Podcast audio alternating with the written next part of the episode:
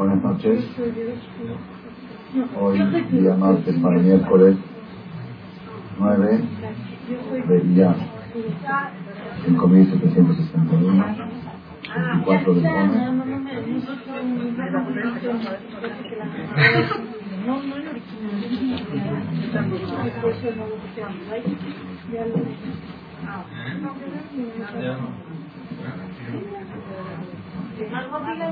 El 4 de Gómez.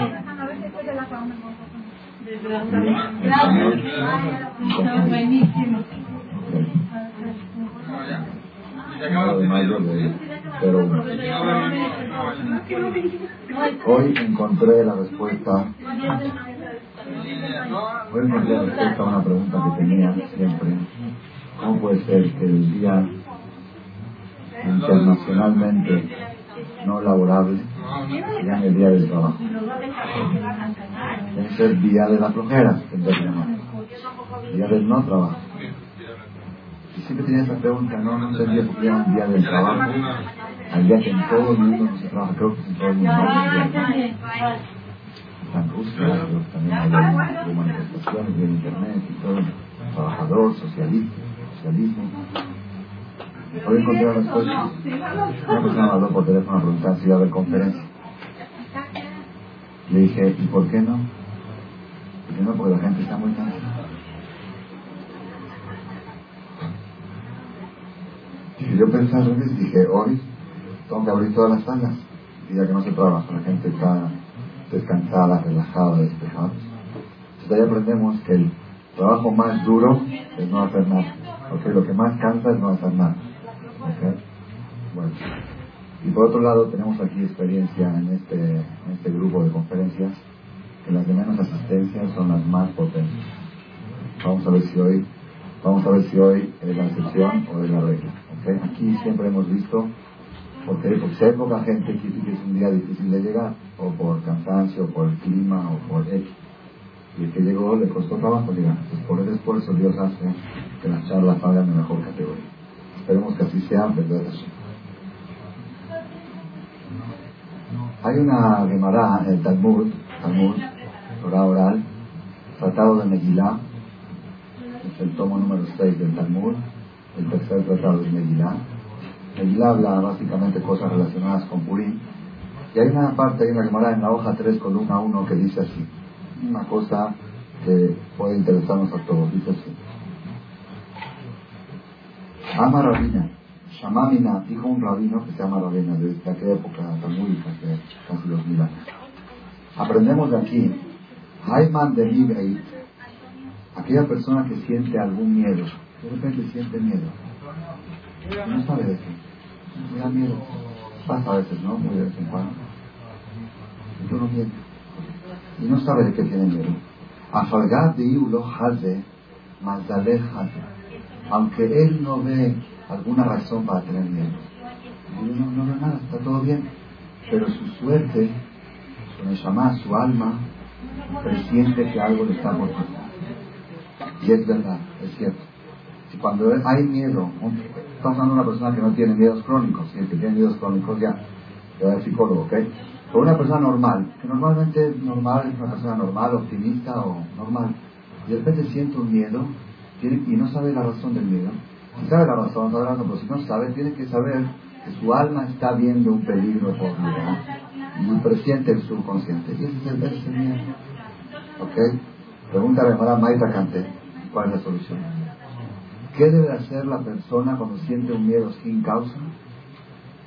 No sabe de qué. Si uno sabe de qué, si uno dice, tengo miedo, por ejemplo, de que me robe, entonces me cuido que no me robe. Trato de pongo guaruras, pongo espaldas, cierro con chapa. Si tengo miedo de tal cosa, me cuido de tal cosa. Pero si no tiene no sabe de qué. Entonces, ¿qué, solución le damos para quitarse ese miedo o para, quitarse ese peligro que está por llegar? Primera solución, Ligre Kriyat Shema. Que lea el Shema Israel completo.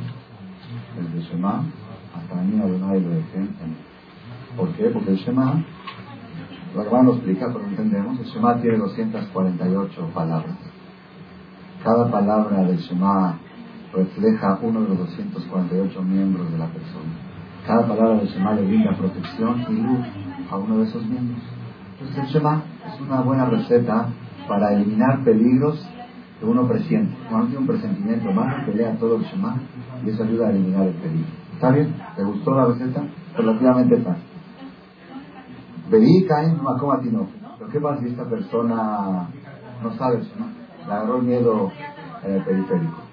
¿Ok? En el viaducto, le agarró del templo. Está manejando. Y no se sabe el Shema de memoria. Y no quiere un sitio para verlo o no puede parar el carro para verlo.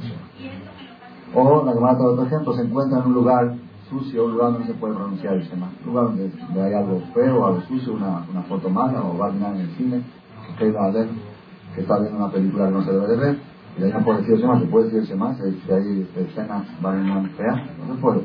Entonces, ¿qué hace? Cuando está en el avión y está la película encendida y están ahí haciendo cosas feas, y uno no puede decir el Shema tiene miedo, ¿qué hace? Dice la Gemara hay otra solución. Si estás tú en la calle o en alguna parte donde no puedes decir el Shema, hay una solución. ¿Cuál es la solución? Linshof ninduchte arba gamile. Que brinque la persona, que salte de su lugar dos metros, cuatro pasos, dos metros. Dos metros más o menos lo que mide Catarina. Que dé un brinco. ¿Quién que se los haga? Que haga así. ¿Ok? Perdón, casi me caigo, ¿ok? Que haga un brinco de dos metros y eso es una buena receta para quitarse los miedos, para quitarse los peligros. Dice la camarada de hilo, y si no es atleta, ¿ok?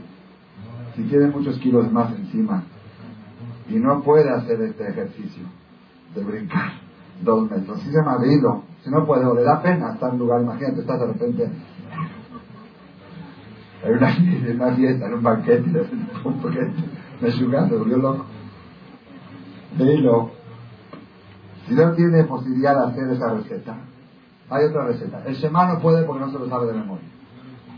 ¿Ok? O porque está en un lugar donde no se puede pronunciar el Shema. Brincar no puede porque le da pena, porque no lo sabe hacer, no lo puede hacer. Entonces, ¿qué solución le damos?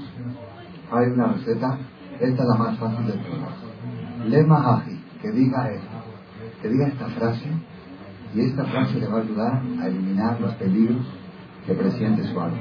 ¿Cuál es la frase? Una frase mágica. Aiza de betabaje shemena minay. Aiza de betabaje shemena minay. ¿Alguien lo puede repetir? ¿Lo puede decir en español? Los chivos que están en el rastro son más gordos que yo. Esa es la receta. Los chivos del rastro son más gordos si quieres hacer de algo, vete ahí con los chicos. Ah, yo creo que sí, la idea. Esa es una receta. Shema, una receta. Segunda, brincar. Y tercera, la más fácil de todas, pero la más inentendible. Ahora di, los chivos del rastro son malos. Con eso ya se te quitaron.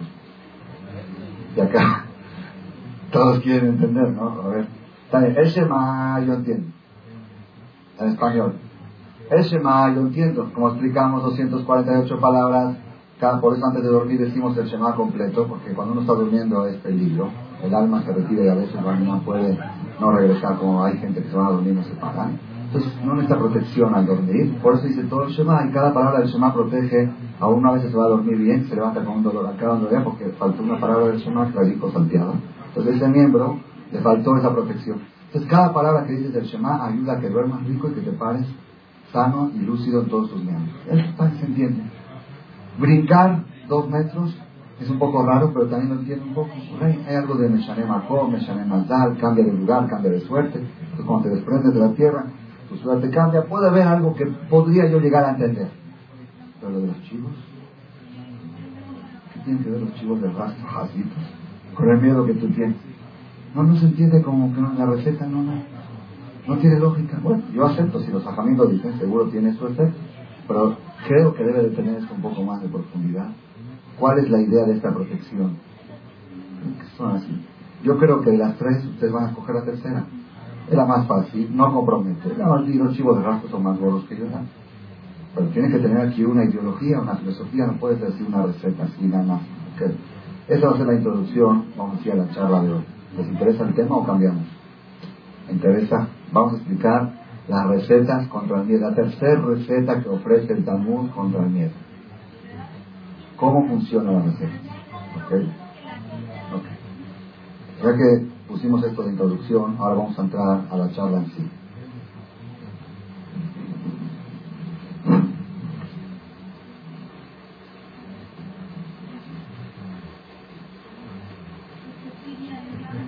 Nosotros estamos ahora, en estos días, en una época, en el calendario hebreo, llamada época, ¿cómo se llama la época de esta que estamos ahora? La época del Homer. La época del Homer. ¿Por qué se llama Homer? Porque en estos días nosotros hacemos Sefirat a Homer, la cuenta del Homer. Desde el segundo día de Pesach empezamos a contar. Hoy es primer día del Homer. Otro día, hoy es segundo día del Homer. Hoy es tercer día del Homer y así sucesivamente seguimos contando hasta el día 49 contamos y el día 50 es la fiesta de Shavuot. ¿Okay? Y esta cuenta del Omer está escrita en la Torah. La Torah dice, Usfartem la gente tienen que contar ustedes y Majorat Shabbat desde el otro día de Pesa, Yoma Viajem et Omer Atenufá, desde el día que traen el sacrificio del Omer Atenufá, Sheva Shabbatot Tenumot tiene siete semanas completas, hasta la semana séptima, Kisperuja Hamshim Yom va a contar 50 días, y el día 50 es la fiesta de Matándola. ¿Okay? Esta mitzvah es una mitzvah de Sefirata. ¿Cuál es la ideología de esta mitzvah así sencilla que sabemos? La ideología es una cuenta como que una persona está esperando, está, cuando una persona por ejemplo va a casar una hija o una, una fecha importante, sabe exactamente faltan 30 días, faltan 29, faltan 28, está uno como anhelando que llegue ese día. Entonces el pueblo de Israel tiene que demostrar cada año que el día de la entrega de la Torah es el día más precioso para el judío. ¿Cuál es la prueba que es el día más precioso? Porque si no fuera por ese día de la entrega de la Torah, no estaríamos aquí. No habría Yom Kippur, no habría Shabbat, no habría Sefer, no habría comunidad, no habría Jerusalén. Todo lo que tenemos, nosotros no, habría tour, no podemos imaginar cómo nos veríamos. Es bueno a veces imaginar cómo nos veríamos si no existiera la Torah, pero no existiera para nada. Yo creo que tendría razón andaríamos ahí esperando plata. Porque toda la civilización empezó a partir de la Torah. Entonces el día de la entrega de la Torah es el día que hizo un cambio, no solamente en el pueblo de Israel, un cambio en el mundo entero, en la civilización humana. Hace 3.331 años fue entregada la Torah. Entonces cada vez que llega la fiesta de Shavuot, nosotros necesitamos demostrar que es un día muy importante. ¿Cómo lo demostramos? faltan tantos días, pasaron 24, faltan 25, hoy faltan 25 días para Shavuot, mañana van a faltar menos. Esa es la idea básica de Omer. Nada tengo una pregunta. ¿Por qué a esta cuenta se le llama Sefirat a Omer? La cuenta del Omer. Tendría que llamarse la cuenta de Shavuot, la cuenta de la entrega de la Torah, o la cuenta de la salida de Egipto, la cuenta de la cuenta de Pesa. Salimos en Pesa y vamos a llegar a Shavuot contamos desde Pesa, entonces Tefirata Pesa, la cuenta de Pesa. ¿Qué quiere decir la palabra Omer? ¿Alguien del público puede responder qué quiere decir la palabra Omer? ¿Ah? ¿Quién dijo? ¿Qué es la palabra Omer? Ahora, hablar qué. Sefirá es contar. Omer que no, Omer con Ain. Omer con Aleph es hablar, tiene razón. Ahora, Omer con Aleph es Bayomer, Omer. Pero Omer no quiere decir hablar. ¿Qué quiere decir Omer? ¿Qué quiere decir la palabra Omer? Ahí está, más todavía. Muy bien acá, Isaac. Vamos a los que estudian más. La palabra Omer literalmente es una medida. Omer es una medida de peso, una medida de peso en la Torah. ¿Ok? ¿Y qué tiene que ver? Al pirata Omer por la cuenta de la medida. ¿Qué tiene que ver? La cosa es así. El segundo día de pesa, el segundo día de pesa, cuando existía el templo sagrado de Jerusalén, se, ofrecía una ofrenda, un corbán en el templo sagrado de Jerusalén, que ese corbán se llamaba corbán a Omer. ¿Qué es corbán a Omer? Era una ofrenda que se ofrecía una medida de Omer de cebada. Se traía esa cantidad, vamos a suponer que Omer son tantos kilos, dos kilos, tres kilos, tres kilos de espigas de cebada se ofrecía en el templo sagrado de Jerusalén y a partir de ese día se permitía utilizar toda la cosecha nueva. Hasta ese día la cosecha nueva estaba prohibida, había que utilizar la cosecha vieja. A partir, primero hay que traer la ofrenda y después la cosecha nueva ya se puede utilizar. Eso es Omer, eso es Corban a Omer, la ofrenda del Omer. Pues por ser que esa ofrenda se ofrecía el segundo día de Pesa, y nosotros contamos desde el segundo día de Pesa, entonces hoy son 24 días del Omer. ¿Qué 24 días del día que cuando existía el templo sagrado de Jerusalén, se ofrecía el sacrificio del Omer. Hoy no hay templo. Okay. Y no entendemos ni Omer. Esta que muchos de nosotros fue novedad para nosotros. ¿Por qué no hacemos más fácil? Se tira, cuento, ahora sé que desean estar tirando, ahora se tira pesa, o ahora se tira Shavuot. ¿Qué tiene que ver el conteo con la ofrenda del hombre? Esa es la pregunta de la noche. ¿Qué tiene que ver el conteo, que es una amistad independiente de prepararnos para recibir la Torah, de anhelar la llegada de Shavuot, con el corbán, con la ofrenda que se ofrecía las espigas de cebada? Esa es la pregunta principal que toca a la época. Ustedes saben que, lo mencioné varias veces, dice la general, toda persona que habla de un tema en su momento oportuno trae bendición al mundo por eso me gusta hablar de temas relacionados con el calendario. El calendario que estamos ahora son días de Homer. Días de Homer. Nosotros asociamos el Homer con luto nos hacen bodas, pero eso no es la esencia del Homer. La esencia del Homer, antes de, los alumnos de la Vía Kiván, dos mil años antes, se contaba de pirata Homer. Después sucedió una tragedia muy grande en la historia del pueblo, que eso quedó como días, digamos, de luto. Pero ese no es el tema, los días no son de luto, los días son días, inclusive hay opiniones que dicen son días como parte del ciclo festivo, es parte de la alegría de las fiestas. Pesach, Omer y Shavuot van de la mano.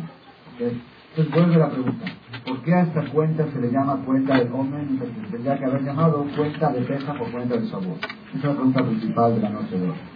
Entonces tenemos ya dos preguntas, una de los archivos de rastro, no se olviden. ¿Qué tiene que ver el archivo de rastro con mi miedo que tengo? Segunda pregunta, ¿qué tiene que ver la cuenta de Shavuot con el sacrificio del hombre. Después pregunta,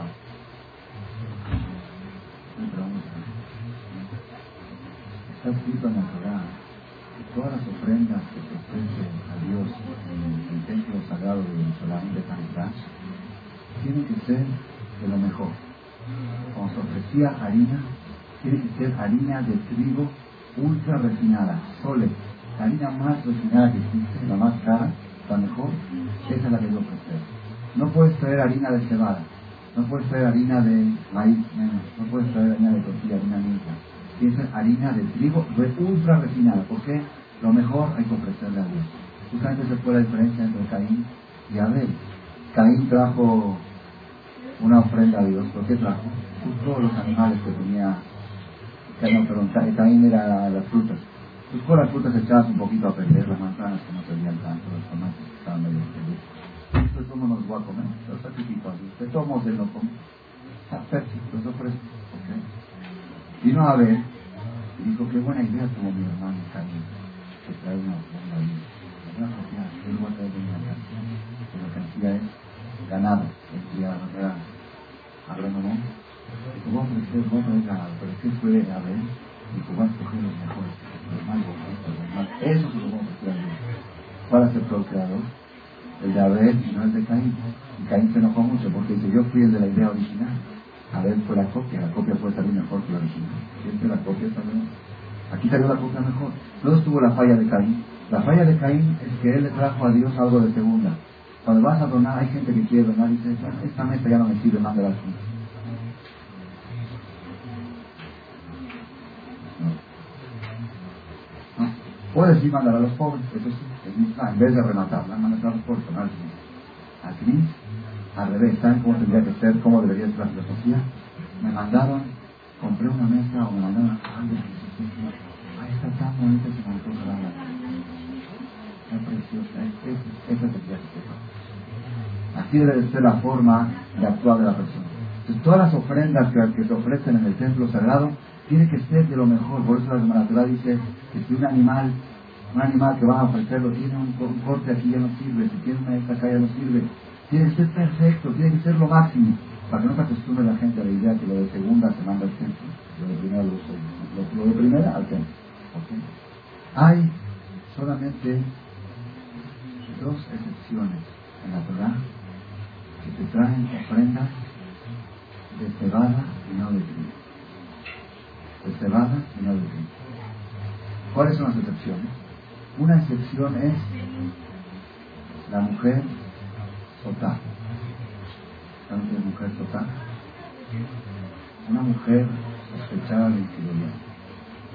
Una mujer que su marido la vio escondida con un hombre. No vio que hizo nada. Nada más que estuvo a solas en un lugar privado con marido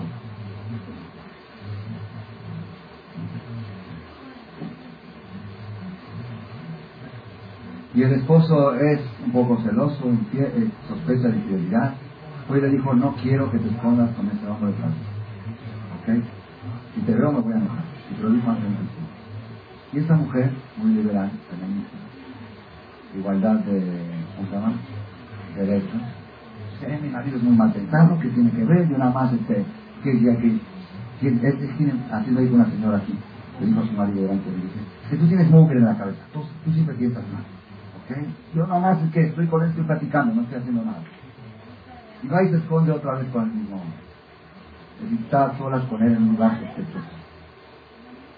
Pues en ese caso, ¿qué hace el marido? La lleva al al templo sagrado de Jerusalén, cuando se Le dice al joven, yo sospecho de mujer infidelidad, no tengo testigos. Pero tengo testigos que yo le advertí que no se vuelva a estar a solas, y tengo testigos que sí estuvo a solas. Pero no tengo testigos de qué. Yo quiero saber si ella fue infiel. Quiero, y ya, y si fue, y si es cierto, quiero saber, no estoy tranquilo. Que hacía el, el, la Torah que están en, en números a partir del capítulo 4, ahí la Torah cuenta qué se hace. ¿Cuál es el proceso? Se le daba de tomar un agua especial, era un agua de la fuente que corría por el templo, con el polvo de Mishkan, lo revolvían, escribían el nombre de Dios en pergamino, lo diluían en ese agua, que es lo más sagrado que hay. ¿Okay? Un pecado muy grave vivir el nombre de Dios, pero lo hacían para reconciliar el nombre con su mujer. ¿Okay? Y después de eso, la mujer tomaba ese agua si es que esta mujer fue fiel y no llegó al pecado, pues esas aguas eran aguas benditas. Por, por ser que fue sospechada por algo que no hizo, las aguas se convertían en aguas benditas y la demanda dice que si una mujer tenía dificultades de embarazo embarazada, dificultades de parto, traía con compatibilidad, traía hijos muy gordos, traía hijos normales, traía hijos muy chaparros, traía medianos, así era, veraja, era veraja. Esas aguas eran bendiciones, aguas benditas. Pero si la mujer fue nada, lo contrario de fiel. Entonces, esas aguas provocaban una reacción que su cuerpo se empezaba a inflar, empezaba a ver las piernas, y uno de maíz lo que empieza con el pecado empieza con el castigo, se empezaban a hinchar las piernas, los luego el y reventaba la mujer ante todo el mundo. Era una cosa dramática y tremenda que existía solamente en los tiempos, y hubo casos, hubo casos. La hermana cuenta que hubo un caso que había dos gemelas que eran idénticas pero la que fue infiel mandó a su hermana a la prueba. Y la hermana, como no es pecadora, no le va a pasar nada. Y efectivamente tomó el agua y no le pasó nada, porque ella no fue infiel. Cuando regresó la hermana esta, la que fue a hacer la prueba, regresó y se fue a, la casa de su hermana, la pecadora, y se abrazaron, ¿cómo pudieron engañar a la ley? Se abrazaron, se besaron, se dieron un beso de boca a boca, le pasó el aliento del agua, empezó a inflarse y disfrutó. Sí. Es una, unas aguas que tenían una buena reacción, que si la persona estaba impuro, fue infiel, era explosivo. Si fue fiel, era al contrario, las aguas benditas.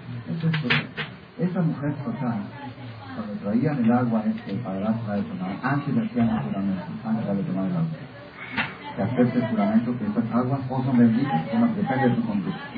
Ok, la para que resista. Si resistía, decía no, aunque estaba pecadora, decía no tomaba el agua. Pero después del juramento ya no que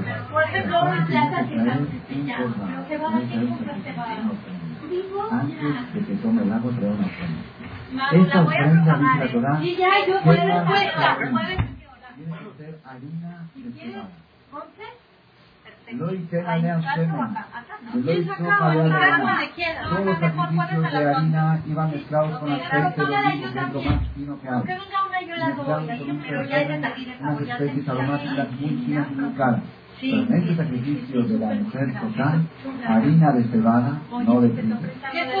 Y que cuidadito de no ponerle aceite y no ponerle perfume, como está virgen, Esa es la excepción. Esa es la excepción de todas las ofrendas eran de trigo y la excepción es la mujer infiel. Hay otra excepción.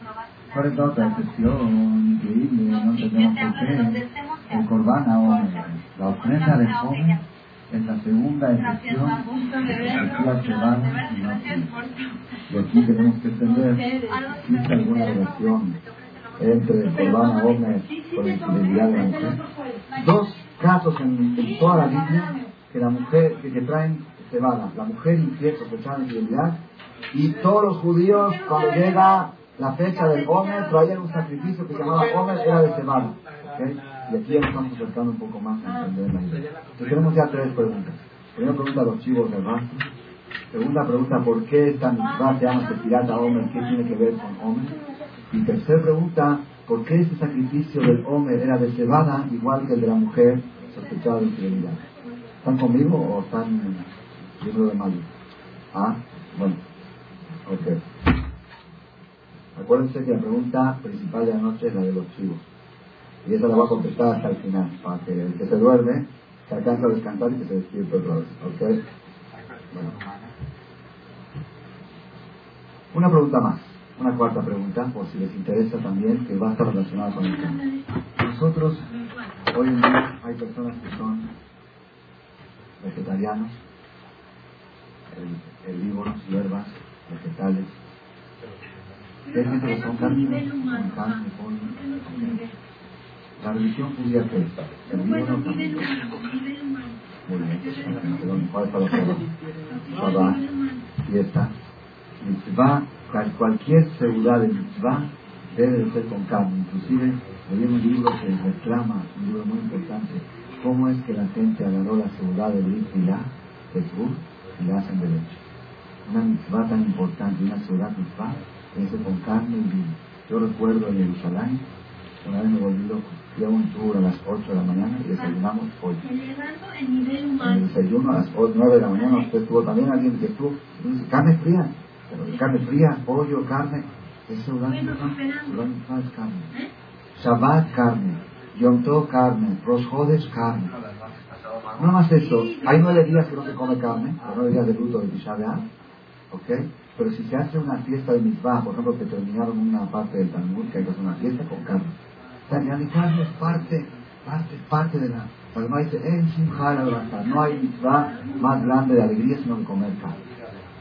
Y esto, esto es algo un poco curioso, un poco raro, ¿no? Yo creo que cada uno cuando llega a esta parte, yo he tenido, he topado con eh, jóvenes que se han acercado al judaísmo, que están casados, y ellos eran vegetarianos cuando se iban acercando. Y de repente, un sábado que invité a la casa, así de solteros, de novios, y estábamos comiendo, digo, come mitzvah, si no, yo vegetaremos, Shabbat, mitzvah. Me dice esta, este joven, dice, Marina, pero ¿cómo usted puede comer eso? Pobrecita la pata del pollo. Dice, pobrecita esa gallina, ese pollo, hace tres, cuatro días estaba bailando, divirtiéndose. La mataron para que usted se la dice, dice, no, no, no, no, ¿cómo le da el corazón? Y ese pez que estaba tan feliz en el agua, ok, nadando, de repente lo, ¿sabe cómo sufrió en el momento que lo, que lo capturaron? Y usted no, usted puede comer, eso es algo criminal. Ok, hasta empezó a asustar. ¿Sí? Le dije, cómelo y después te explico. No, yo eso no como, eso no puedo tocar. Y hasta hoy en día también no lo he convencido a comer carne más que un día al año. En Purí. En Purí no hacemos carne asada. Y el viernes mi esposa me toma la cámara de fotos, le toman las fotos y me tiene usted mi la único día. Dijo, Shabbat es más que Purim. No, Purim no, Purim dentro. Pero Shabbat no come todavía y... y ¿okay? Es un tema que hay que entender por qué el judaísmo se le da necesidad de comer carne. ¿Qué? Que digan que no es pecado, pero va ¿A dónde está la misma? Es tan importante que tenemos que saber que poca gente lo conoce este detalle. Esto que nosotros somos carnívoros no fue originalmente desde el primer día. El ser humano empezó a ser ah, a partir de así cuenta la Torah en Noah. Cuando Noah, Noé salió de la Teba del año 1600. ¿Les preguntas mañana? Le dijo En a mañana, le dijo porque Dios a Noah, no está escrito, lo voy a leer, adentro para que lo Porque vean, aquí que no, porque aquí palabras. mañana va a ser la así. del Señor, y ya sabes cómo se llena también. Y, y, y no hay otro lugar. Eso está Es que estén Génesis, allá. capítulo 9, Y la versículo señora- 3. Le dijo a Shema Noah, Kol remes asher uhai, todo reptil, todo ser vivo, la gen y el ojla, ustedes pueden comer.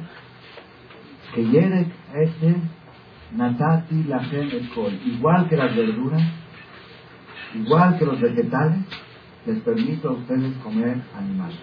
Explica Rashi, comentarista, en nombre del Talmud, pero Isheti le Adam Arishon Basar. Yo no le autoricé a Adam Arishon comer carne. Cuando Dios le autorizó a Adán a hacer uso de lo que hay en la tierra, le dijo en, en Génesis al principio, le dijo a Shem, a Adán, pero tú puedes comer di todo el pasto del campo, toda la verdura, toda la semilla, todo lo que es cereal, toda la fruta, todo eso es para ustedes para comer. La comida que era del ser humano antes del diluvio era vegetal. Después del diluvio, Dios le permitió a Noah, dijo, a partir de hoy ustedes pueden comer carne. A Adán le permití solamente vegetales y a ti te permito animales. Y acá surge la pregunta, ¿quién era mejor, Adán o Noah? Creo, ¿no? ¿Por qué Dios a Adán le prohibió comer carne y a Noah le permitió? ¿Acaso Noah era mejor que Adán? Los vegetarianos saben que dicen que ese fue el castigo que Dios le dio a la generación del diluvio que permitió comer. Pero natural se entiende que es un castigo, se entiende que es un privilegio. Que a partir de hoy, mitzvah, privilegio, a partir de hoy puedes comer carne, tienes... ¿Por qué antes del diluvio hubo dos etapas en el mundo? La época prediluvio y postdiluvio. En la época prediluvio, 1600 años, toda la humanidad eran herbívoros. Y a partir del diluvio se hicieron carnívoros. Y aquí surge la pregunta, ¿por qué? Hay un comentarista en la Torah que explica que los cambios climatológicos que sucedieron a partir del diluvio fue un año entero de agua y azufre, agua hirviendo, aguas termales. Estuvo el mundo inundado en aguas termales un año seguido. Imagínense cuando fue lo del niño. ¿Quién se acuerda del niño? El efecto del niño. ¿Qué fue del niño? Estaba cambiando el mundo, peligro. No sé, ¿cuál qué había pasado? ¿Se acuerdan? ¿Qué- ¿Cuál, ¿Cuál fue el efecto del niño? Que las aguas del mar, del océano, subieron un poco de temperatura. Había una franja de agua, los, había unos, unos eh, pescadores en Perú, estaban pescando y de repente se sumergieron la mano y vieron que las aguas estaban un poco más calientes que el agua normal del océano. Me, dio la temperatura y esa franja de agua causó efectos en el cielo porque en la temperatura, las nubes, la evaporación, y eso provocó que lugares tropicales se conviertan en lugares... Yo leí un artículo que el ejército israelí hacía experimentos nucleares en uno de los bosques, uno de, las- de los desiertos de Chile. Chile le alquilaba al ejército israelí unos lugares para hacer experimentos y pruebas nucleares, un lugar específico. Y los soldados venían cada año en una época para hacer esos, esas pruebas. Un año, cuando fue lo del niño, al otro año cuando llegaron, dijeron aquí está el lugar de ustedes. Dice, por favor, llévenos al lugar. De ustedes. ¿Qué vieron? Pantanos, pasto, árboles, plantas crecidas. Era desierto. Dice, no puede ser. Cambió el clima, cambió todo, cambió un lugar desértico, eh, lugares llenos de lluvias se hicieron secos. Era, era un caos mundial. ¿Por qué? Porque se calentó un poquito más. Una franja del océano, una franja, ¿eh? no era todo océano. Imagínense ustedes el mundo entero inundado un año seguido de aguas termales, aguas con azúcar. ¿Qué cambios climatológicos provocan? Dice el Ciforno que los cambios climatológicos fueron tan grandes que eso provocó, provoca enfermedades, provoca debilidad. Para todas las enfermedades, la mayoría vienen por problemas del clima. Aquí traen los, los libros de la Torah. La mayoría de los problemas vienen por cambios de clima. ¿ok? Ese clima post-diluvial provocó una debilidad en el ser humano que a partir de hoy necesita de las proteínas de la carne para poder estar sano. Antes del diluvio el aire era tan puro que uno podía estar sano con vegetales. Después del diluvio una persona necesita las proteínas de la carne. Y efectivamente cuando tú ves a los vegetarianos, a mí, como yo les he visto pálidos, parecen enfermos, viejitos, faltan proteínas, ¿no? Es una realidad. No, es que lo que quieras, pues yo te veo aquí, pareces un casi cadáver. Así todo lo que es. Lamentablemente así se ve. Entonces dice el- este libro que por eso después del diluvio Es una explicación, vamos a decir, lógica y médica, ¿ok? Que el ser humano necesita después de Hay una explicación que yo escuché cabalística que dice que por qué después del diluvio se permitió comer carne. Por el tema de la reencarnación. Antes del diluvio no existía reencarnación de almas. Después del diluvio, por toda la generación pecadora que fue, empezaron a reencarnar almas humanas en cuerpos animales. Y la manera de llegar su descanso, a partir de hoy es va de comer carne para ayudar a esas almas reencarnadas a llegar a su, Es una explicación cabalística. Así que al que le gusta la medicina, le dio una explicación médica. Al que le gusta la cabalá, le dio una explicación cabalística. Pero yo no soy ni médico ni cabalista. Yo soy filosofista. Quiero encontrar una explicación, no de medicina, sino de cabalá. Una explicación filosófica adaptable a nuestra conducta. ¿Okay? Vamos a encontrar aquí algo, algo más maravilloso, algo Entonces esta es la cuarta pregunta de hoy, vamos a repetirla. Los archivos de rastro, La segunda, ¿por qué se llama Sefirata Omer? ¿Qué tiene que ver con el Omer? Tercera pregunta, ¿por qué el Omer era de cebada igual que la mujer infiel? ¿Qué relación hay? ¿Okay? Y cuarta pregunta, ¿por qué antes del diluvio se prohibía comer carne y después del diluvio se permitió? Para contestar esto, Vamos a traer una quinta pregunta y ya entramos a la respuesta. En la semana antepasada leímos en la Torah las leyes de los animales que son kosher, los animales que no son kosher. Las aves que son kosher, las aves que no son kosher. Los peces que son kosher, los reptiles que son kosher, Está toda la lista ahí en la Torah. Yo me acuerdo cuando era chiquito. Llegamos a esa pedazá. Papá me dice, ahora llegamos a la pedazá del jardín zoológico. ¿Sí? Porque así empieza, la, empieza primero el conejo no puede comerlo, ¿okay? la liebre tampoco, el camello tampoco, y el cerdo, el puerco, el cerdo tampoco. ¿okay? Después sigue la Torah, los peces, y luego pasa a los reptiles, luego empieza a nombrar. Y estos son los que no deben de comer de, los, de las aves. ¿Qué aves están prohibidas comer? el águila, el quebrantahueso, el que se llama en hebreo, Osnia, el buitre negro, la Ta'a, miramos se llama el animal, la Aya, el azul, el Colmoret, todo tipo de cuervos, Betbata Yana, avestruz, Betatahmas, el halcón, Betashaha, el pájaro gaviota, Betanet, el gavilán, Betacos, el búho, Betashalach, el somorbujo, ¿alguien lo conoce? tampoco. Beta Yanshu, el monzuelo. Beta Tinshemet, la lechuza, esa sí la conocemos de las películas. Beta Kaat, el pelícano. Beta Laham, el buitre egipcio. Beta Hasidá, son tales. Beta Hasidá, la cigüeña. Beta Anafá, la garza. Beta Dojifat, el abubilia. Otros no. Beta Atalef, el murciélago. Taref. ¿Okay? ¿Se ríen? ¿No hay buen que come? Rata frita con murciélago. no existe, vayan y pregunten si no hay restaurante de ¿no? ¿okay? todo tipo de, reptiles, ¿ok? Ya hablo de las aves, ahora habla de reptiles, ¿ok? Estos son los reptiles que se pueden comer, ¿ok? Los que sí se pueden, la langosta se puede comer, sí, hay algunos tipos que no, son am, la rashuna, este, jargol, una especie que ni el traductor supo traducir, mejor ¿ok? Luego la da cuenta otros más. Ahí está. Luego viene la Torah y habla de los reptiles. Dice así. Ajolet son taret, la comadreja. Akbar, el ratón. Veatzab y la tortuga. Veanaká y el erizo. ¿Alguien sabe qué es? No sé, el erizo, así. Ok. Veakoach, el camaleón. Vealetaá, la salamandra. ¿Han escuchado de esa? Veahomet, la lagartija. Esta vez. Veatinshamet y el topo. Ok. Él le bueno. Todo eso son los animales que no pueden comer, y estos son los que sí pueden comer, y estos son los que no pueden comer. Todo muy bien, ¿ok? Después que terminó el jardín zoológico hace dos semanas que leímos en el texto Torah, la semana pasada empieza la Torah, una trayectoria nueva. Para ver a Shem el Moshe habló Dios a Moshe y le dijo, y ya Tadría, una mujer que da luz, que le da bajar, es niño, entonces tiene que estar siete días, el octavo día es el tur, y tiene que ir a la Tevilá el día este, y si tuvo niña es así, si tuvo niña es así. Entonces, primero la Torah habla de los animales, primero la Torah habla de las leyes de los animales, y después habla de las leyes de los seres humanos, de las personas. Dice el Talmud, a ver, la, la Torah tiene una lógica cronológica. Cuando la Torah lleva un orden, el orden que lleva la Torah tiene una causa, tiene una razón. ¿Por qué la Torah antepuso las leyes animales? ¿Por qué antepuso el zoológico al sanatorio?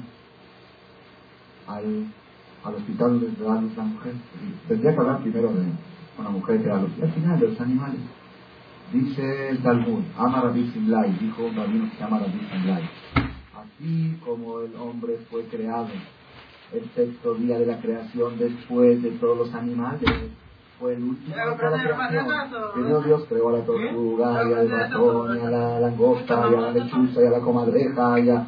Primero, ok, así como Dios cuando creó el mundo, creó primero todo eso, y después al final creó al ser humano.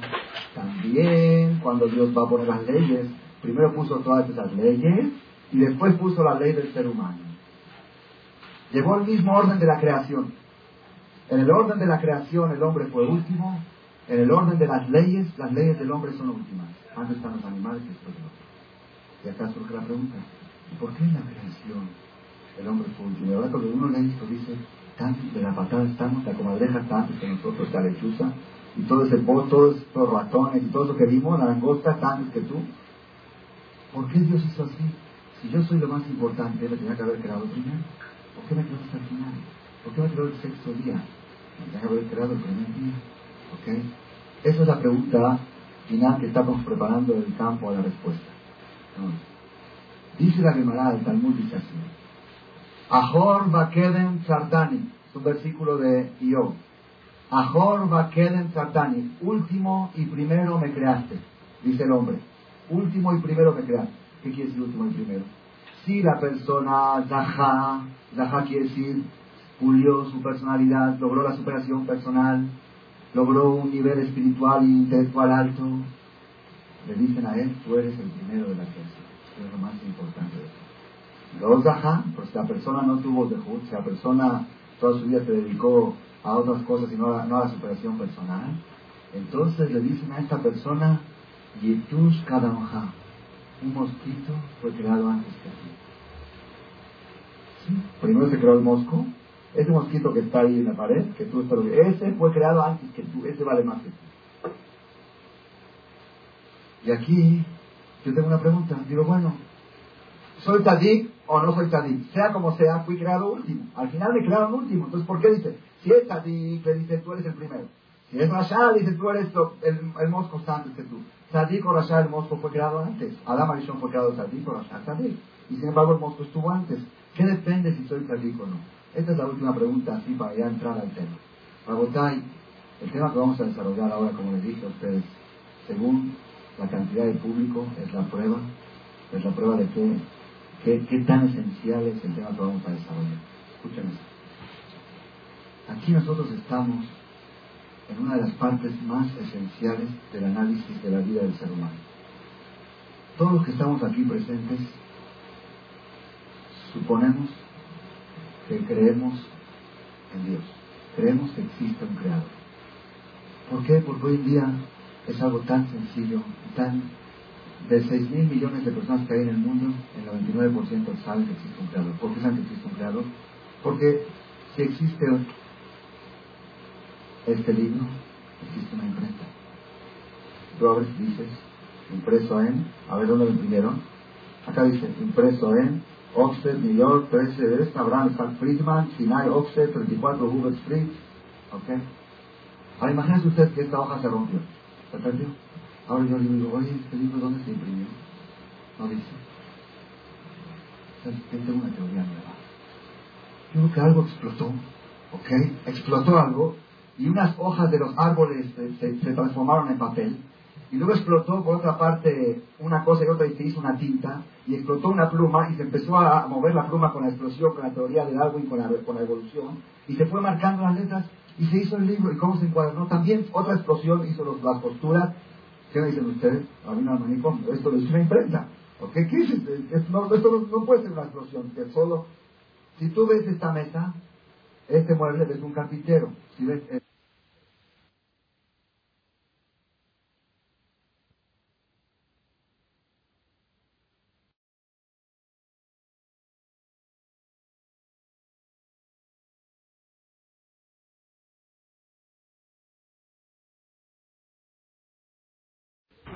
explotó algo y unas hojas de los árboles se, transformaron en papel. Y luego explotó por otra parte una cosa y otra y se hizo una tinta y explotó una pluma y se empezó a, mover la pluma con la explosión, con la teoría del agua y con la, con la evolución y se fue marcando las letras y se hizo el libro y cómo se encuadernó también otra explosión hizo los, las posturas ¿qué me dicen ustedes? Rabino manicomio esto es una imprenta ¿por qué? ¿qué es? no, esto no, puede ser una explosión que solo si tú ves esta mesa este mueble ves un carpintero. Si ves esto, ves la imprenta. Si ves una pluma, ves al fabricante de la pluma. Si ves una computadora, ves a Bill Gates. Si ves Microsoft, ves Roma. Si ves el mundo, ves al creador, es Pashut. No, no hay, si no hay, no hay forma de, hay que estar Mejnun para no creer que es Pashut. No, no hay. Entonces todos nosotros no tenemos duda de que existe un creador. En eso no tenemos duda. Ahí no está el problema. Hasta ahí no hay ningún problema. Acá empieza el problema. Acá empieza la discusión existe entre las religiones, entre las personas, entre los rabinos. Ahí está la discusión. ¿Cuál es la discusión? Ok, existe un creador. La pregunta es, ¿ese creador para qué creó en ¿Qué objetivo? Debe de ser muy inteligente, ¿no? ¿Por qué, por qué con ser muy inteligente? No como pudo crear inteligente. ¿No me acuerdan? cuando alguien me pregunta, oye, yo le digo, ¿Cómo puedes ser tú más inteligente del que fabricó tu inteligencia? Entonces, si él fabricó la inteligencia, debe de ser muy inteligente. Si es muy inteligente, alguien inteligente no hace algo sin objetivo. Tiene que haber un objetivo, una razón. ¿Cuál es la razón de la creación? Entonces yo digo, bueno, de toda la creación se supone que la razón es el ser humano. ¿Se entiende? No, no, no podemos decir que la razón es la célula. La razón es el ser humano. Dios creó al mundo para el ser humano. Ok. Hasta ahí vamos bien. Aquí empieza la pregunta. ¿Para qué Dios creó al ser humano? Aquí es donde las personas empiezan a equivocarse, a confundirse. Y vamos a poner una teoría, una teoría. Si tú me preguntas a mí, olvídense un ratito de la Torah, porque si me meten en la Torah ya perdimos la conferencia. Vamos a olvidarnos un rato. Vamos a analizarlo con ciencia, con lógica y con filosofía. ¿Para qué Dios creó al ser humano? Pues yo puedo crear una teoría. Dios me creó a mí, ¿sabes para qué? Pues para vivir la vida, para disfrutar, Dios es tan bueno, tan noble, le gusta tanto que yo la pase bien, le gusta tanto que yo me divierta, que yo coma comidas sabrosas, que yo duerma rico, sexo, paseos, cruceros, viajes, aviones. Para eso Dios creó el mundo. La verdad, la verdad, ¿no, ¿no piensan ustedes que puede ser verdad? Si Dios es muy bueno, ¿o ustedes creen que Dios, así lo preguntó una persona, uno se va de viaje a los mejores hoteles, siete estrellas, cinco estrellas, siete estrellas, se lleva latas de atún y te lleva salmón ahumado. Y es, eso es lo que Dios quiere. Disfruta de la vida, vive la vida. Una vez me dijo una persona, lo vi ahí en, un tour, dice, yo quiero acercarme al judaísmo, un joven, quiero acercarme, además tengo una pregunta, Rabino. Dice, cuando yo voy a Las Vegas, digo unas carnes en los restaurantes. Unas carnes, dice, es más pecado abstenerse que comerlas. Así lo A veces uno siente, ¿por qué, ¿por siente que es más pecado? Porque Dios no quiere que te tortures, Dios quiere que te diviertas, Dios quiere que la pases bien. Ve a vivir la vida, ve a disfrutar. Está bien, ponte feliz, ponte feliz, no tienes que. Pero vive la vida normal. No te lleves la casa tú cuando vas de paseo de vacaciones. No te esto jarando, esto jarando. Ah, disfruta. Sale a la calle, no voltea, no vea, no se puede ver mujeres. Ya, como me dijo un, un alumno de aquí que estuvo en una reunión, con sus tíos. Él hizo suba muy fuerte este alumno. Estaban sus tíos, una familia muy grande. Y un tío le dijo, mira Rogi, que también creo Dios igual que tú. Pero Dios hizo cosas tan bonitas en el mundo. Vete a Acapulco, ve los bikinis, las mujeres tan guapas, tan bellas. ¿Para qué Dios las hizo? Para que las contemplemos, para que las busquemos. ¿Qué es eso de estar así? Ve disfrutar de los paisajes, de, que Dios, lo, lo, bonito que Dios hizo en el mundo.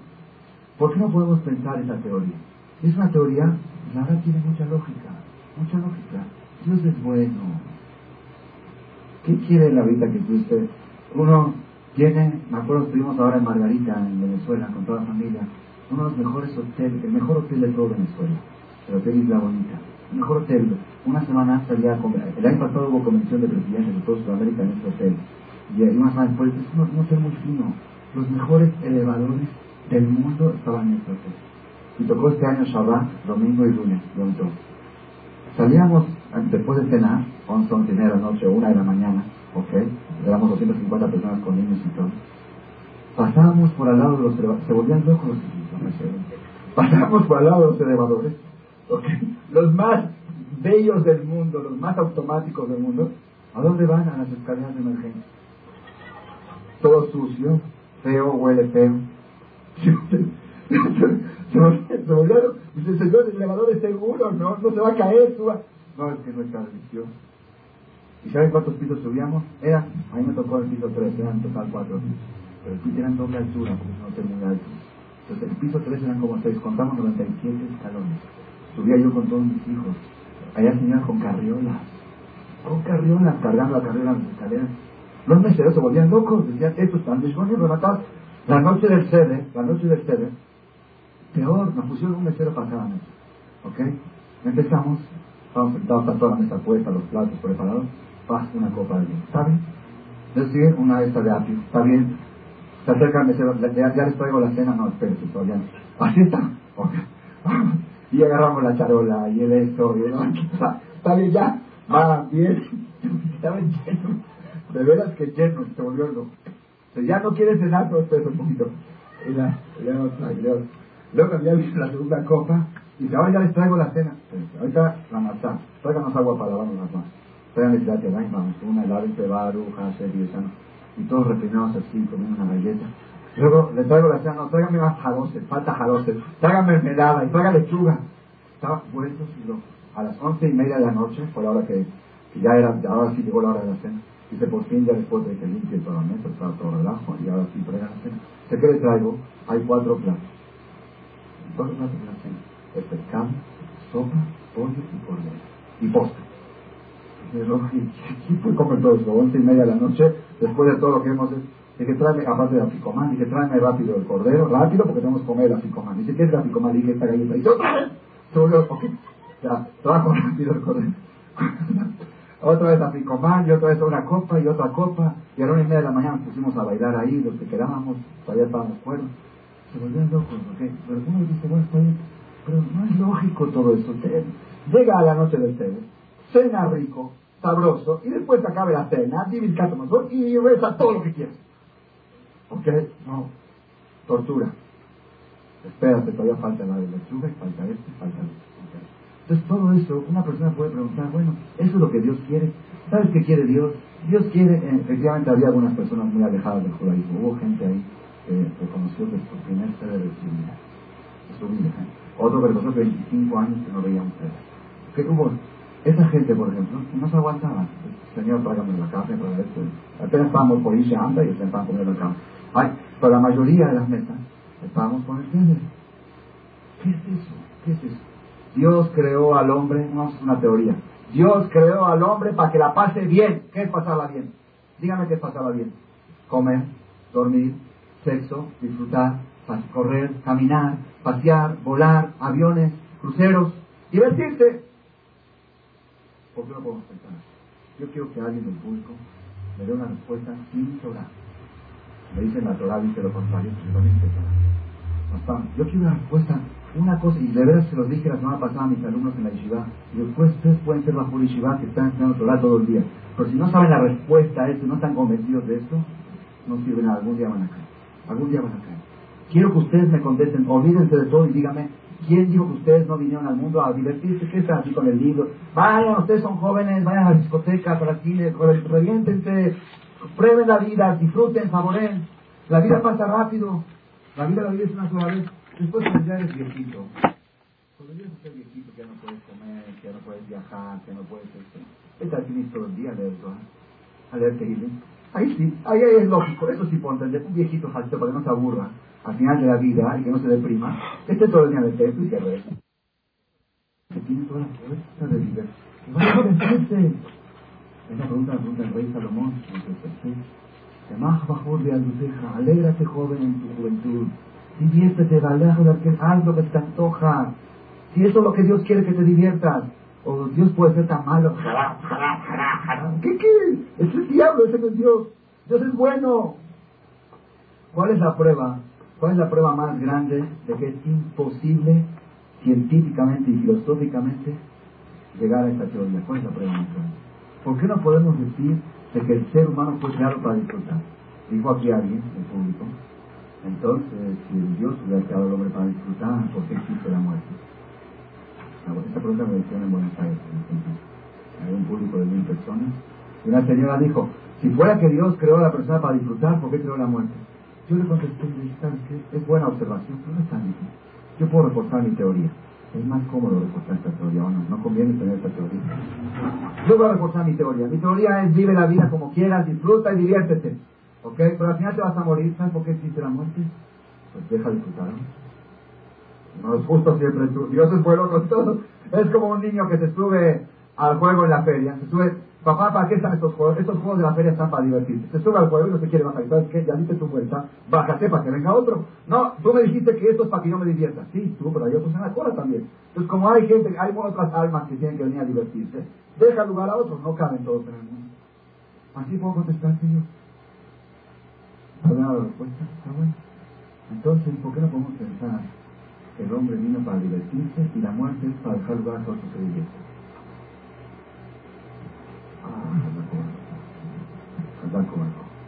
esta es la respuesta a mi tip, la mejor respuesta, la única respuesta, contundente. Si fuera que Dios me creó a mí para comer, dormir, sexo y pasear, ¿por qué no me hizo un gatito? ¿Por qué no me hizo un perrito? ¿Por qué no me hizo un tigre, un león? Ellos comen, duermen, no tienen que cubrir, no tienen mercancía de vuelta, no tienen problemas de salón bye, no tienen que llegó tarde con la esposa, que llegó temprano, no tienen problemas de infidelidad. El gato, el gato come y duerme, banquetes, banquetes, se meten al bote de basura los gatos y saben qué piensan, dijo un rabino, ¿saben qué piensa el gato cuando está metido dentro del bote de basura comiendo? Están locos, mira lo que tiran. Mira lo que tiran, esto es comidas de bodas. ¿Ok? Y ahí están feliz, feliz. ¿Cuánto trabajó el, patrón para pagar la boda? Y yo aquí entro sin invitación, sin nada, estoy comiendo, disfrutando. Comer, dormir, sexo. El gato no tiene que esconderse de nadie. No tiene que ir a la discoteca. Él va a Boulevard de la Luz. Pesca. Pesca una gata y se la ahí, ahí en público. No tiene vergüenza, no tiene problema. No hay problema, no hay problema, no hay problema. De veras, de veras, ¿Saben qué fácil sería la vida? No hay que te la tienes que conquistar, que te la tienes que ganar, que la psicología, que se traumó, que no se traumó, que porque le dijiste, que le hablaste por teléfono, que le hablaste por teléfono. No hay nada. Ahí está la gata, éntratela y vete a divertir a otra cosa. Vamos, jala.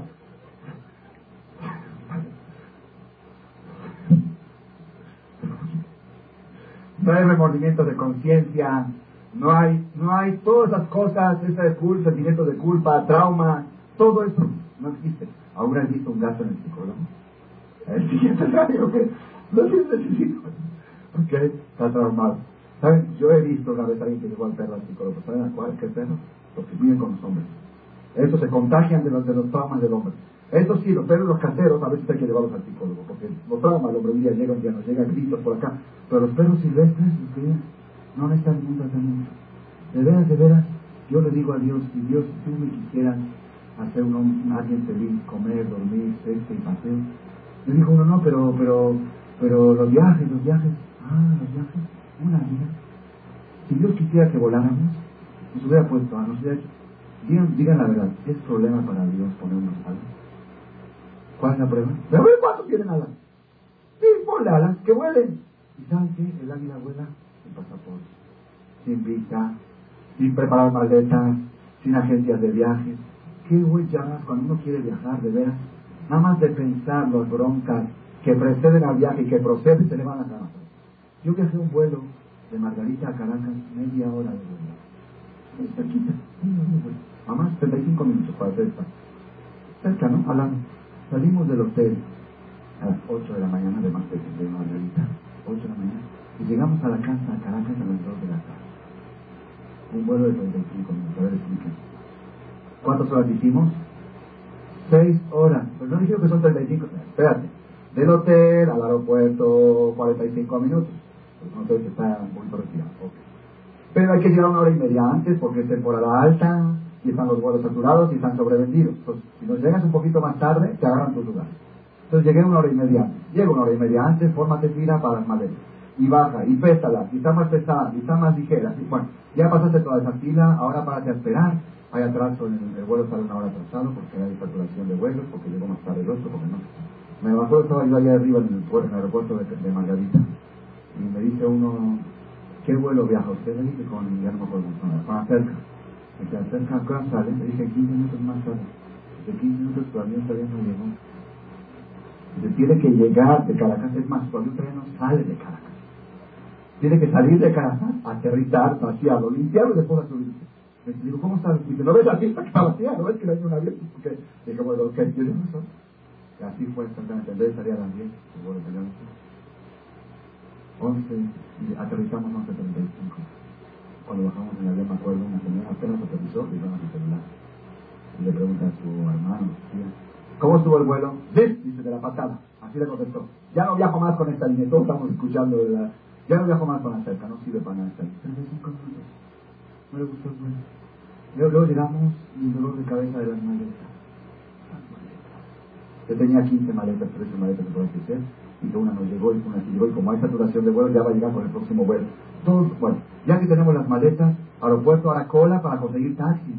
Ok, y dos taxis, como son muchas maletas, dos taxis. Subimos a un taxi, dos taxis, un taxi toca. Se echó en reversa, le pegó a otro, policía sabe que si no mejor bájate otro. Bajan las maletas otra vez. Alguna vez vieron a un águila descargando maletas. y las aves vuelan, las aves vuelan de a miles. Yo vi una película, las migraciones, miles de kilómetros viajan al año sin tener millaje.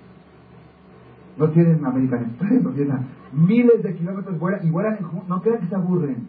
Hacen juegos en el aire, hacen, vuelan de, juntas, en grupos. Y dice, bueno, muy aburrido.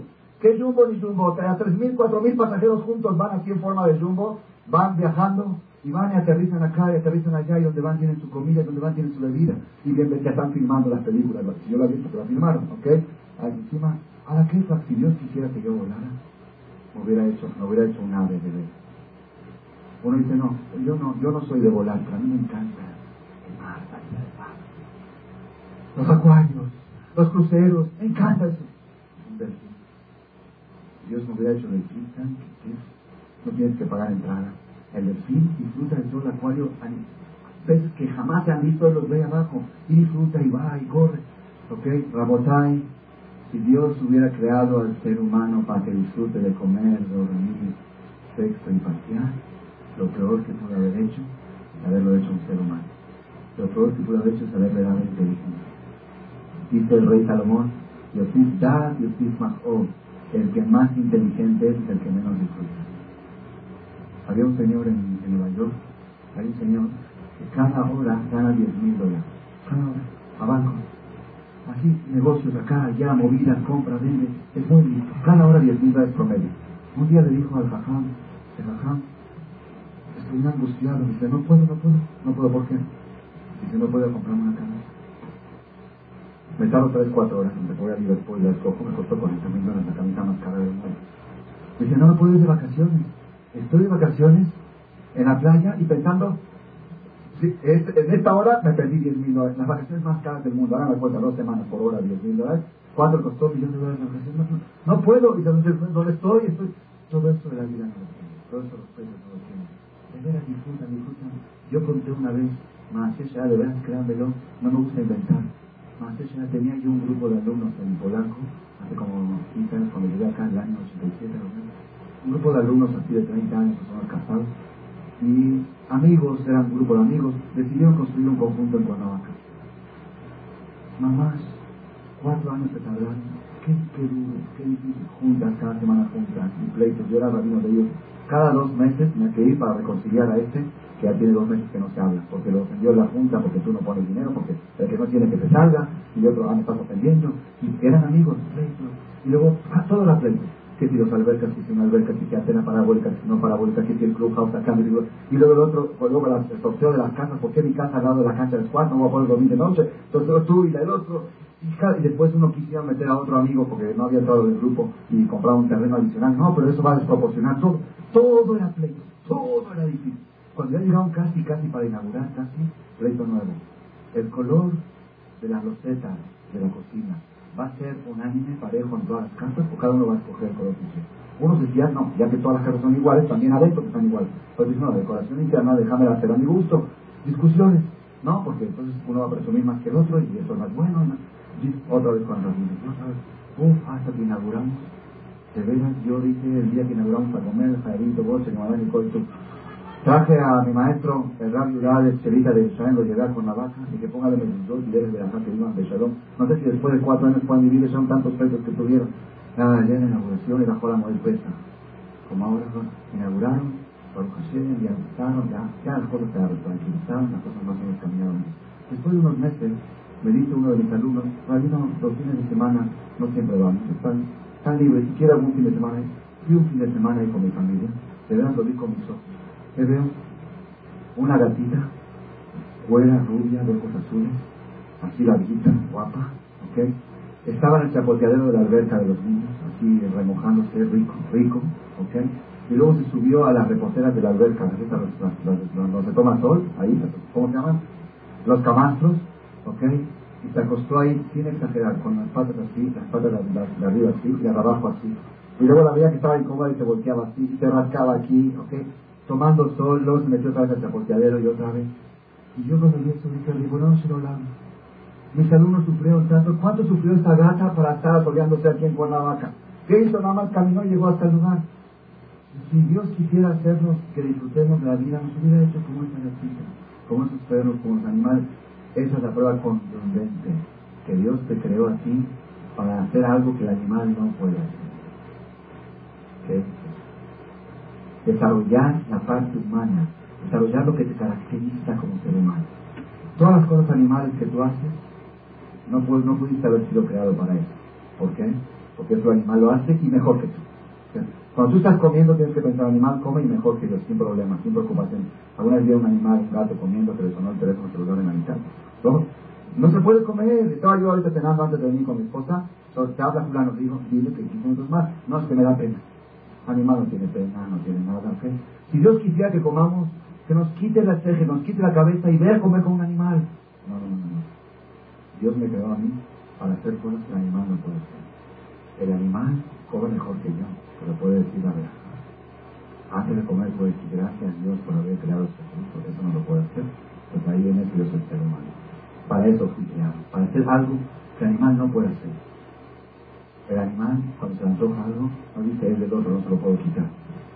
Tiene hambre, va y va y lo agarra. ¿ves? Para eso fui creado. Desarrollar el potencialidad humano para eso fui creado. Y la persona tiene que hacerse un análisis en su vida. ¿A qué me dedico las 24 horas del día, de gran parte del día? ¿A hacer cosas que hace el animal o hacer cosas que me destacan como ser humano? Y ese es el punto principal y esencial de la vida. Y esto abarca muchas cosas, muchas cosas. Uno de los puntos más importantes que diferencia al hombre del animal es la posibilidad del cambio, la superación personal. Un animal no puede cambiar. ¿Puede cambiar? Un animal te cuenta, la Gemara dice, un animal que corrió y mató, hay que hacerle al animal, matarlo. No lo mates, Fabito. Edúcalo, dile, mira animal, quiero valores humanos, derechos humanos, mira, te voy a explicar, no hay que matar, hay que ser buenito. ¿Se puede educar a un animal? Se lo puede maestrar y hasta ahí nomás. ¿Saben la historia de Maimónides? Que a uno animales para que sean meseros. Meseros venían los gatitos, vestidos con, cargaban dos patas con la charola y servían y hacían así. ¿Ok? Maimónides sacó el ratón y aventaron todas las charolas encima de los invitados que fueron atrás del ratón. El animal no tiene superación personal. ¿Cómo se dice animal en hebreo? Behemá. La palabra behemá en hebreo es una palabra compuesta de dos. Ba, ma. El animal, así como nació, así va a morir. En ella es lo que está. No hay cambios, no hay superación. Así es, y así va a ser, y así va a morir, como nació va a morir. ¿Ok? El único que tiene cambio es el ser humano. El ser humano no puede decir así soy yo. El que dice así soy yo, está mirando al animal. Así era yo. Hoy no soy igual que ayer. Ayer estaba a un nivel más bajo, hoy estoy a un nivel más alto. Ayer yo no me podía controlar, voy a aprender a controlarme. El animal sabe controlarse. Prueba a picar, prueba a ofender a un animal, prueba. Y dice, ¿sabes qué? Eh, dile al, perro, yo te provoco, te pico, pero ahora me había milotama, me al cotechar, si tú te caes las ofensas, Dios te va a perdonar, y la lotería, y es caparata, ah, no te explica eso, ¿qué explica? Ve a ofender al animal y te devora vivo, ¿verdad o no? ¿Ok? Cuando alguien te ofende, y tú lo quieres tragar vivo, es reacción animal. Cuando tú te controlas, es reacción humana. Eso es Rabotay. Muchas personas dicen, yo me caso con mi pareja, ¿Para qué me caso? Yo me caso porque estoy buscando a mi pareja. ¿Qué pareja? No he encontrado todavía. ¿Qué pareja estoy buscando? Aquella pareja que me acepte como estoy. Es el error más grave. ¿Saben qué dice la Torah? ¿Para qué se casa uno? Se casa uno para que la mujer o que el cónyuge lo ayude a cambiar. Para eso se casa. Para justificar el sentido humano que es el cambio. Para eso se casa uno. Uno se tiene que casar con una mujer o la mujer varón yo pedí un favor, ayúdame a superar. Ayúdame a cambiar. No me aceptes como soy. Porque para aceptarme como soy, soy un gatito, soy un quiero ser un ser humano. Cada día ayúdame a crecer un nivel más. Para eso se. Y fíjese que ahí está todo el error. ¿no? Porque hay problemas con los matrimonios.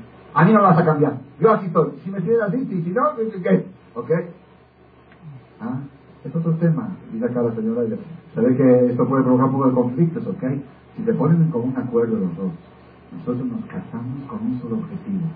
Ayudarnos mutuamente a cambiar. No ayudarnos a quedarnos estancados, como algunos creen. Ya, el que me acepta así como soy, yo así soy, tú así eres, yo no te cambio así, tú no cambias a mí, gatitos hasta 120 años. No, yo así era, hoy soy otra persona. Ayer era Oye, pero de repente uno va a un lugar y le dicen, ¿qué te pasa que estás tan calladito? ¿Siempre te gusta chismosear? Así era ayer, hoy ya cambié, Y cada día, de repente uno de repente es kosher.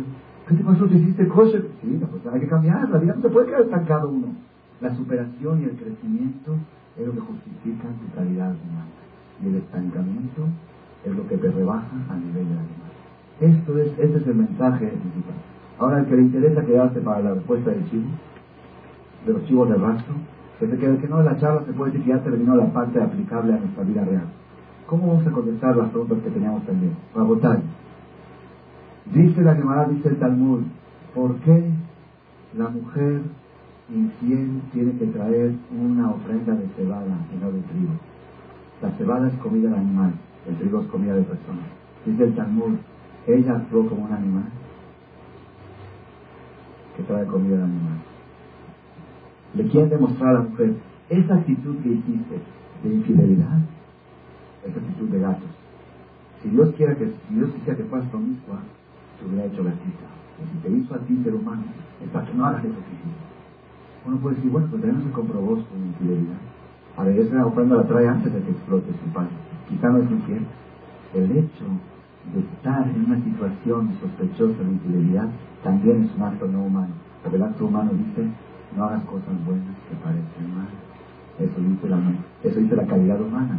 Y la calidad humana que dice, ah, lo que se antoja y el que quiera pensar mal, que piense. No, no, no, no, no es así. No es así.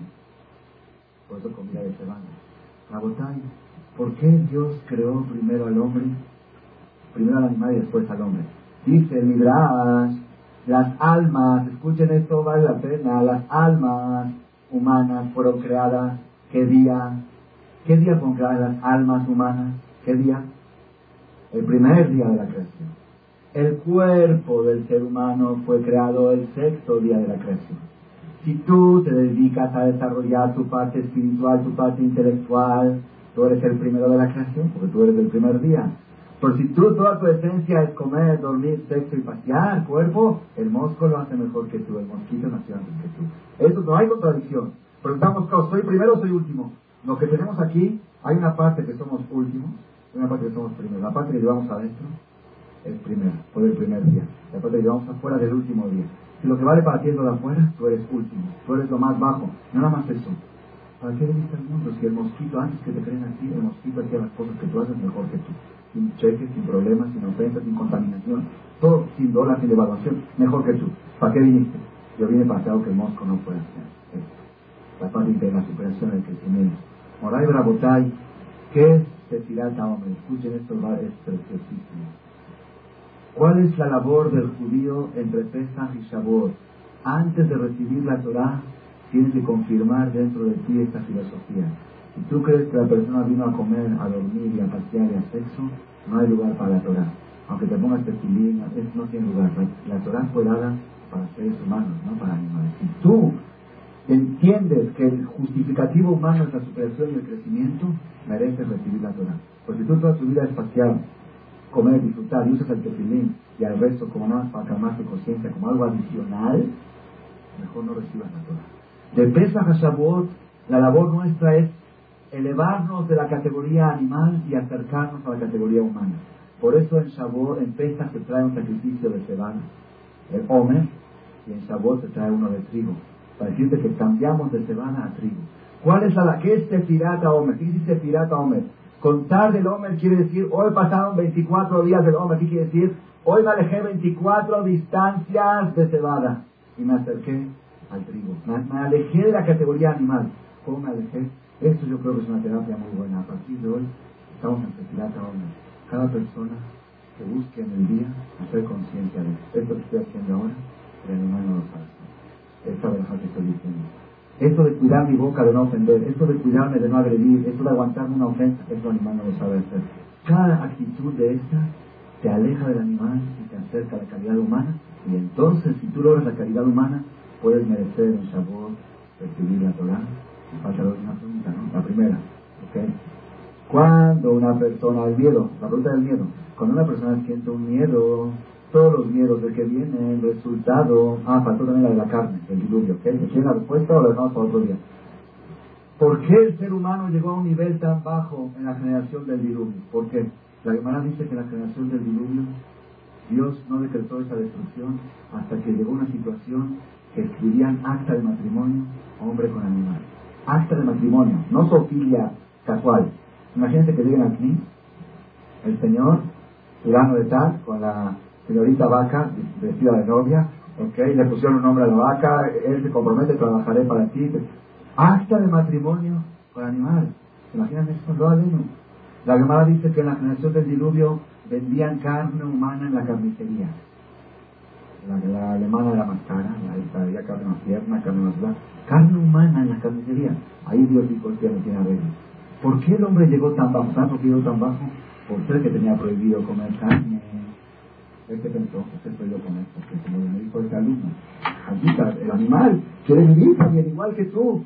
Eso provocó, en vez de que el hombre se eleve, provocó que el hombre se baje al animal, a la altura del animal. Y bueno, si el animal es igual que el hombre, no se puede comer. si yo mato a un animal, puedo matar a un hombre. Si yo me caso con una persona, puedo casar con un animal. Llegó tan bajo. Después del diluvio dijo Dios ya hace la solución para que esto no vuelva a suceder. A partir de hoy a comer carne. Y cada vez que tienes carne en tu mesa, tienes que pensar,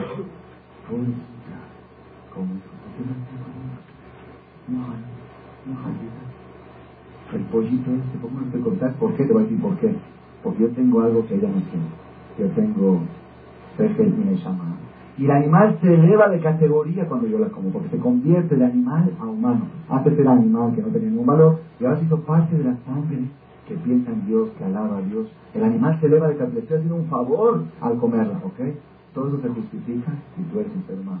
Dice la Gemara, amar una persona ignorante que no hace nada de mejor, azul le dejó el bastante. Prohibido que coma carne.